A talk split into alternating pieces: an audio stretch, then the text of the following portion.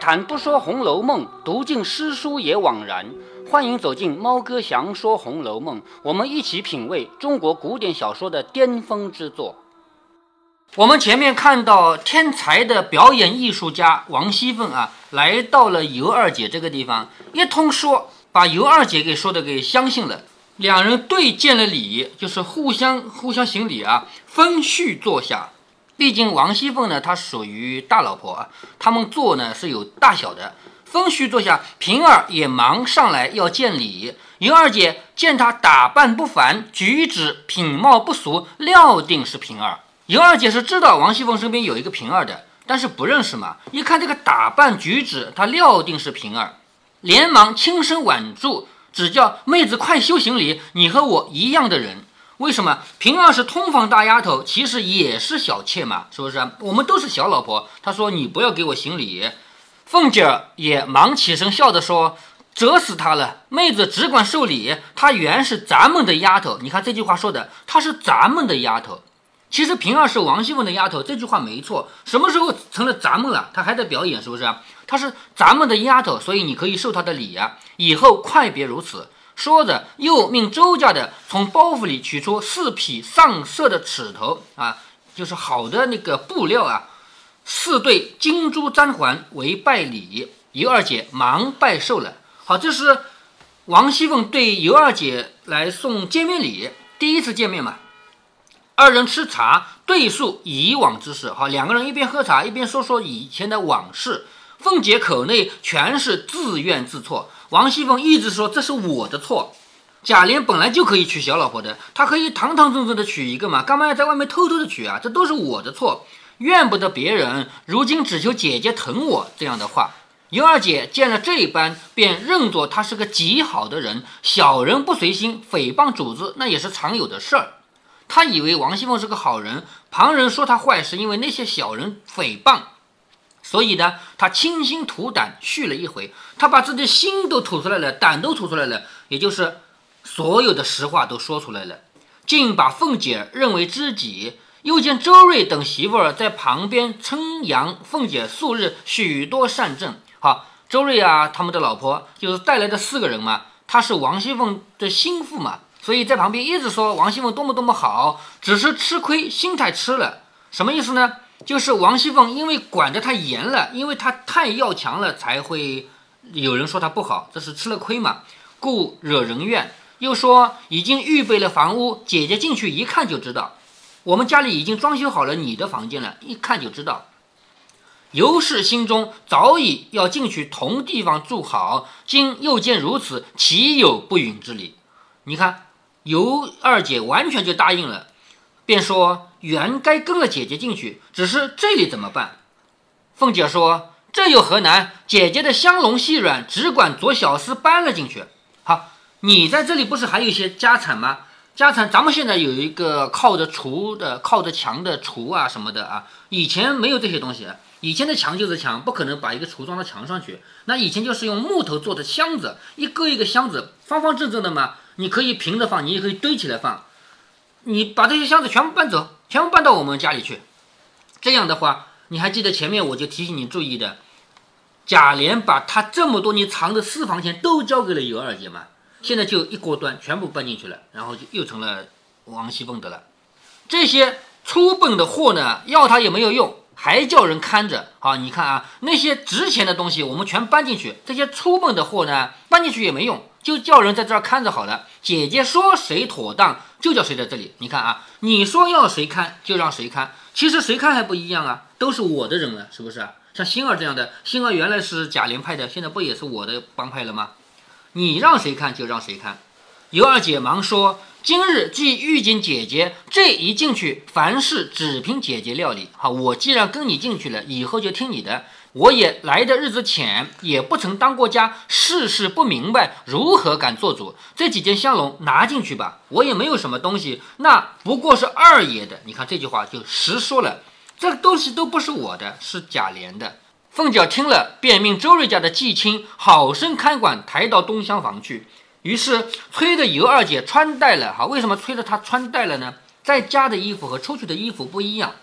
催着他穿戴了，两个人携手上车，又同坐一处。他的车子啊，王熙凤坐车子来的，两个人手拉着手一起上车，并肩坐在同一辆车里面，这个多高的待遇啊，是不是？两人携手上车，同坐一处，又悄悄地告诉他说：“我们家的规矩大，这事儿老太太一概不知。倘或知道二爷在孝中娶你，管把他打死了。”好，你看吓唬尤二姐。你现在跟我去，咱们只能悄悄的。为什么只能悄悄的呢？因为贾琏是在国孝家孝期间跟你结婚的，这个事情老太太不能知道。如果让老太太知道，就把贾琏打死了。那这一下的话，他还敢声张吗？是不是？只能听他摆布了吧？他说我们家规矩大，这个事儿老老太太是不知道的。倘或知道在孝中娶你的话，一定把他打死了。且如今别见老太太和太太，我们有一个花园极大。姊妹们住的容易没人去的，就是我们家有一个大观园，这个大观园里住的都是姐姐妹妹们，一般人都进不去的。你这一去，暂且住在园子里等两天，等我设个法子回明白了，那个时候再见才好。就是你先不要住在我给你安排的那个新房里，先住在大观园里，等到我有机会跟老太太啊太太说明了这个事儿，那个时候咱们再见。尤二姐说：“任凭姐姐裁处啊，我都听你的。”那些跟车的小厮们都是预先说明的，如今不去大门，直奔后门而来。这个事情不能从大门走了，因为从大门进来，你说出去几个人，回来几个人，还多出一个人来了，是不是啊？好，从后门走，下了车，赶散众人，凤姐儿便带尤氏进了大观园的后门，来到李纨处相见了。彼时大观园中十亭人以九亭人都知道了。好，整个大观园百分之九十的人都知道这回事了。忽见凤姐带了进来，引动多少人来看问。尤二姐一一见过，众人见她标致和悦，无不称扬，长得真的好，而且脾气又好。凤姐一一的嘱咐众人说：“都不许走漏了风声。如果老太太知道，太太知道，先叫你们死。你看，你们看是看到了啊，听也听说了，不许说出去。”园中婆子丫鬟们都怕凤姐的，又系贾琏在国孝家孝中这样做事情啊，知道关系非常大，都不敢管这个事儿。凤姐悄悄地求李纨收养几天，说等回明了，我们自然过去的，就是把尤二姐交给李纨了。李纨见凤姐儿那边已经收拾房屋，而且在府中，就是在孝中啊，不好张扬，自是正理，只得收下全住。李纨不是个菩萨吗？凤姐来求他，他当然答应了，是不是？而且王熙凤是有正当理由的，我们在国校家校期间不能娶亲的，这个只能偷偷的藏起来啊，所以就让他住下来了。凤姐又变法将她的丫鬟一概退出。你看，原来尤二姐是有几个人服侍的，鲍儿啊，鲍儿家的啊，是不是？好，把这些人全部给裁了，不要了，把自己的一个丫鬟给他使唤，暗暗的吩咐园中的啊。呃，说凤姐把自己的一个丫鬟给他使唤。嗯，对呀。但是凤姐除了呃平儿，还有其他丫鬟吗？多的去了，只不过小说里面平常不用写的时候，这人不出场嘛。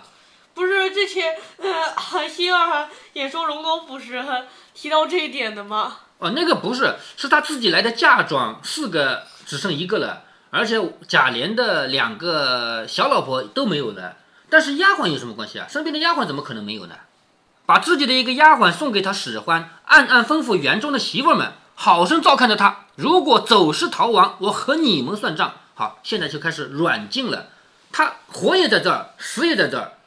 当然不允许他让他自杀啊！你得给我看好了，不能让他给死掉了，不能让他给跑掉了。如果走失逃亡，我找你们算账。自己又去暗中行事，何家之人都暗暗呐喊的说：看他如何这等贤惠起来了。都没想通啊，为什么王熙凤变贤惠了？是不是？那尤二姐得了这个所在，就是到了这个地方，又见园中的姊妹们个个都很好，倒也安心乐业的，自以为得其所依。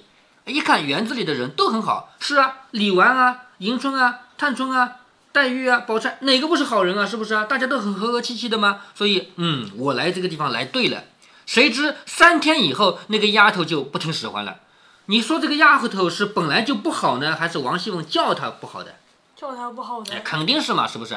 这个丫鬟的名字啊叫善姐儿，你说她真的善良吗？她叫善姐儿啊，嗯，善姐儿有些不服使唤起来，尤二姐说没了头油了，就是头上擦的油没有了，你去回大奶奶拿一些来，就是我没有要用的东西了，你去给我弄一些来。善姐便说二奶奶。你怎么不知好歹啊？好没眼色啊！我们奶奶天天承应了老太太，又要承应这边太太那边太太，还有妯娌姊妹上下几百男女，天天起来都等她的话。一天少说大事也有一二十件，小事还有三五十件。外头的从娘娘算起，好，外面的人啊，刚才说的是我们家里啊，我们家里你看王熙凤多忙，先要去老太太那边去。是吧？然后大太太、二太太就是邢夫人、王夫人，是不是啊？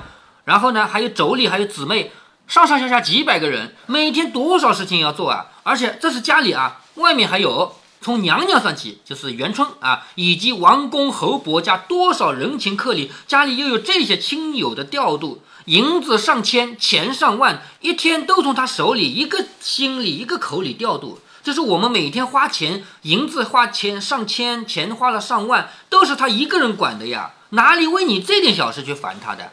你不就是没头油吗？为点头油还去烦他？他多大的人啊，烦多大的事啊？我劝你能着些吧，咱们又不是明媒正娶的。你看啊，这个话就说的很伤人吧？你又不是明媒正娶的，按理说娶老婆应该有媒人互相之间走两趟，走几趟啊，然后再大大方方的抬过来，然后对吧？你又不是明明媒正娶的，这是他根骨少有的一个贤良的人才这样对你啊。也就是王熙凤之所以这样对你，是因为他是少有的贤良人啊，是不是啊？如果蔡仙儿的话，听见这个话，吵嚷起来，还不把你丢在外面，死不死，生不生的，你又敢怎么样？这一席话说的尤氏垂了头，自以为有这一说，少不得就将就些了。好，以后有什么缺的，就不敢再要了吧。那善姐儿渐渐的连饭也不给他吃了，或者早一顿，或者晚一顿，拿来的东西呢是剩下的。你说他们家至于要吃剩的吗？是故意的吗？是不是啊？早一顿晚一顿拿来的是剩的。尤二姐说过两次，她反而先乱叫起来，也就是尤二姐是说不过她的。尤二姐又怕人笑她不安分，少不得忍着。隔上五天八天见凤姐儿一面，那凤姐儿却是和颜悦色。你看王熙凤装的多好啊！只要是见到王熙凤了，王熙凤就是和颜悦色的，满嘴里姐姐不离口，又说：倘若下人有什么不到的地方，你降不住他们，只管告诉我啊，我打他们。你看这个话说多漂亮啊！也就是有人服侍的不好了，你告诉我，我来替你打他们。又骂丫头媳妇们说：我知道你们啊，你们软的欺，硬的怕，背开我的眼还怕谁呀？倘若二奶奶告诉我一个不字，我要你们的命。尤氏见他这样好心，思想既然有他，何必我又多事？也就是尤二姐以为王熙凤是好人，就是那些丫鬟不好，那些小人不好。那既然王熙凤还好，那我就不要再把这个丑事说出来了吧。下人们不知好歹，那也是常情。我如果告诉了，他们受了委屈，反而有人叫我不贤良嘛。因此，反而替他们遮掩。也就是尤二姐反而说：“哎呀，这些丫鬟们都很好，很好啊。”接下来呢，王熙凤把尤二姐的事情安排好了以后呢，她又要去安排造势了，因为她要想解决掉王熙凤，或者说她要想去到尤氏、贾珍、贾蓉那边去搞事情，她必须要有风声，必须要有替她造势的人。光溜溜一个人跑过去找尤氏，找贾珍、贾琏。你凭什么去找啊？你老公娶个小老婆有什么不好的？是不是啊？他没有理由嘛？他必须得造势。怎么造势的呢？凤姐儿就使旺儿在外面打听，打听谁呢？打听那个张华。他让张华来闹事。张华一闹，哦，我就有理由了。你看，有人闹事了，是不是啊？凤姐儿一面使旺儿在外面打听细事，这尤二姐的事情呢，都已经知道了。原来已经有了婆家了，女婿现在才十九岁。好，这个张华也不是什么好人啊，成天在外面赌嫖啊，赌博嫖娼，不理深夜，家私花光了，父亲把他赶出来了。现在赌钱厂存生啊，这个厂啊，咱们现在说工厂，一个生产什么什么东西的地方叫工厂。以前那个厂呢，也不是说指工厂，那个时候没有工厂嘛。他这个家伙呢，因为赌啊嫖啊，又不是什么好人，老爸就把他赶走了。他现在就在专门在赌的地方。父亲得了尤婆的十两银子，退了亲，这个女婿还不知道。也就是张华的爸爸拿了银子以后，写了退亲文书，张华自己是不知道的。原来这个小伙子啊，名叫张华，凤姐都一一尽知原委，都知道了。便分了二十两银子给旺儿，悄悄地命他将张华勾来养活，就是他要把张华养着，干嘛呢？给他一张状子，让他去告状，让张华去告谁呢？呃，贾琏，哎，对，告贾琏。你说王熙凤至于吗？让别人告自己是不是？因为贾琏是自己的老公啊，他就让别人来告自己的老公。他写了一张状子，说只管往有司衙门中告去，就告贾琏在国孝家校之中背旨瞒亲啊！你在国孝家校之间，你背着皇帝的旨意，你瞒着自己的亲人，仗财衣饰，强逼退亲，停妻再娶等等，就是他依着家里的财有财有势，逼着张家退婚。这个事情是大恶乱，两件大恶。第一，你在国校家校期间结婚；第二，你还依仗财势逼人家退婚，两件事情了吧？说让他去告。这张华，你说张华哪里敢告啊？比如说，我是一个小老百姓，我去告那个省长，说他犯法了，敢告吗？不敢，不敢是不是？你说贾家是什么地位啊？贾琏是什么样的官位啊？是不是？贾琏不是一个五品的吗？说。张华他是知道这个事情厉害的，不敢造次。旺儿回来回了凤姐啊，就是旺儿告诉凤姐说张华不敢告。凤姐气得骂说：“赖狗扶不上墙的种子！你细细的说给他，就算告我们家谋反也没事儿。好，什么叫谋反啊？就是跟皇帝打仗，我把这个皇帝赶走，我当皇帝，这叫谋反。你说他贾家至于吗？敢跟皇帝叫板？肯定不可能，是不是？王熙凤这回就把我火给玩大了。”他说：“你告诉他，只管告，告我们家谋反也没有事的。不过我是借他一闹，大家没脸。如果告大了，我这里自然能够平息的。什么意思？叫张华去告贾琏，一定要告，告了我才有机会，我才有机会闹。那告完了以后，我总不能真的让贾琏去坐牢吧？是不是？放心，我有办法。他不是可以跟官府勾结的吗？也就是说。”他现在这样一做，就已经把什么，相当于把最高法院、最高检察院还有公安厅就玩在手里了。我们看看王熙凤做过几次坏事啊？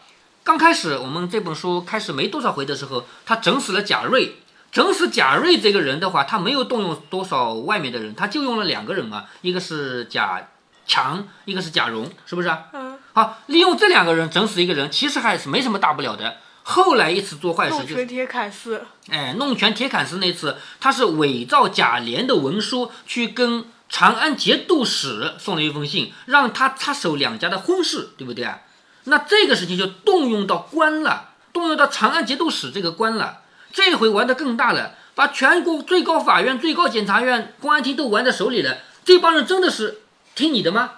现在你贾家有势力，因为还有一个娘娘在皇宫里，是不是啊？有权有势，所以。这帮人给你玩弄，那么如果贾家有一天失势了呢？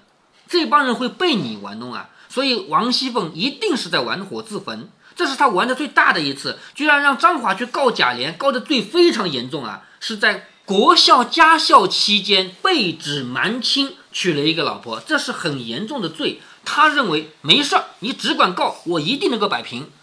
所以他对旺儿说：“你去告诉他。”叫他去告，就是告我们家谋反也没有事。我就是借他闹一闹，大家没脸。告大了，我有办法平息的。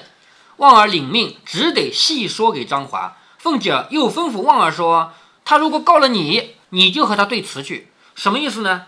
王熙凤知道张华不敢告贾琏，贾琏是当官的嘛，民告官。呃，以前有一部有一部戏啊，电视连续剧叫《杨乃武与小白菜》。杨乃武这个人，他是考试中了举人的，考到试中了举人这种人，他是有身份的，他见了官都不用下跪的，是不是？结果呢，他被人诬陷，诬陷他的人是谁呢？诬陷他的是那个当地县衙门的公子，县衙门的衙内啊。这个人，因为他是当官人家嘛，你杨乃武就算考上了个举人，你没当官是不是啊？没有那个权利嘛。这个县衙的人呢，就动用层层关系来。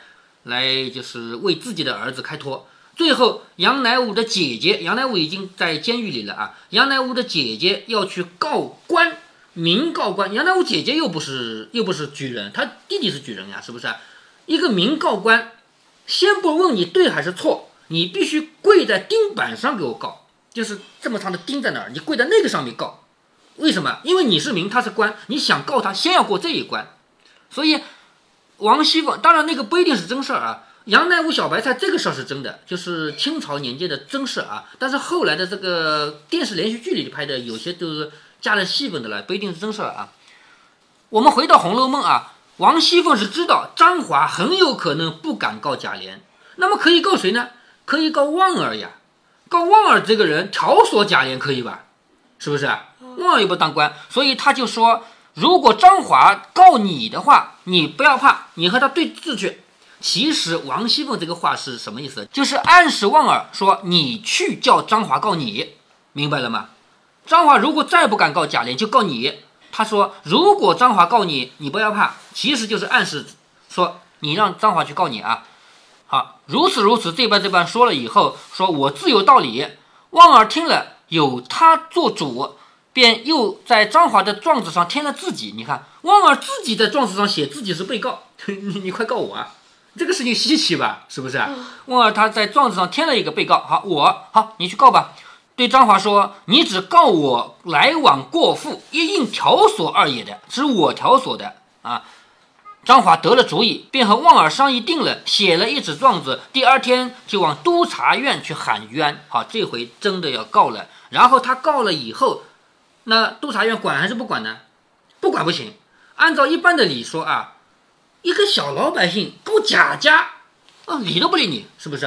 哎，不行，你不能不理，你非得处理这个事儿，因为你不处理，我哪有机会？就是王熙凤是吧？你不处理我，我哪有机会闹啊？好，你非得处理。好，第一，这个状必须得接受受理，然后等到我的事情闹完了以后结束了，好，我叫你不要再处理了，你把张华赶走，就是这个最高法院啊，就是法院该判案还是不该判案，该受理不该受理，完全要听王熙凤一个人的。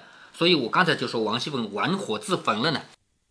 在这一集的开头，猫哥说王熙凤是一个天才的表演艺术家。接下来我们看到王熙凤是个天才的作死家。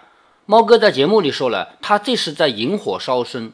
虽说小说不完整，我们不知道凤姐儿最后是怎么栽倒的，但是从人性的角度讲，不管是节度使云光还是督察院的大人们，都不可能这样乖乖的做王熙凤的走狗。那么王熙凤这样做是对还是不对呢？或者说她这是不是最优选呢？猫哥要说的是，王熙凤目前的处境是怎么做都是满盘皆输，不做也是满盘皆输。一方面这是因为那个时代男权社会嘛，另一方面就是到了咱们这个时代，就是到了国外那些已经开放的不再是男权社会的国家，其实也没有太大的改变。事也凑巧，就在几天前，知乎日报上推荐了一组文章，叫做《为什么不把出轨入刑》。在知乎日报的公众号上，这个题目更加易懂，说出轨的人那么多，为什么没有法律来约束他们？如果大家有兴趣，可以去知乎日报看看，也可以去公众号看看。知乎日报介绍一下，这是知乎推出的精选平台。因为知乎已经是一个被玩坏了的论坛，所以你泡在上面，大把的时间花掉，几乎是无所收获的。但是知乎日报不一样，这是小编帮你做好了筛选的内容。如果您看到了我刚才推荐的文章，或许您就不会对我三年前的话感到有什么毁三观了。如果您觉得猫哥的读书分享有益有趣，欢迎您点击订阅，这样您将在第一时间收到猫哥的更新提醒。如果您有什么要对我说的，不管是赞还是批评，不管是提建议还是唠唠嗑，欢迎您在喜马拉雅平台留言。我说的是喜马拉雅平台，如果您在其他平台听到猫哥详说《红楼梦》，那是别人替我转发过去的。您在那边留言，我看不见。您也可以加猫哥的公众号，四个字：猫哥在线。您还可以加猫哥个人的 QQ 或者微信号，都是五位数三三七五幺。如果您加猫哥的微信号，猫哥会直接把您拖到听友群里。好，再见。